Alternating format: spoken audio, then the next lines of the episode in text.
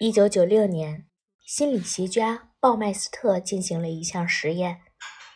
他把六十七名被测者安排在一间教室里，解决同一道难题。刚开始，教室里就弥漫着一股现烤巧克力曲奇的诱人味道。随后，有人把巧克力曲奇和其他巧克力点心拿了进来。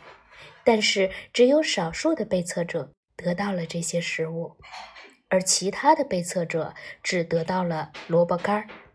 结果，在尝试答题的时间方面，吃萝卜干组的连吃巧克力组的一半都没有达到，而且在最终放弃之前，尝试的次数也更少。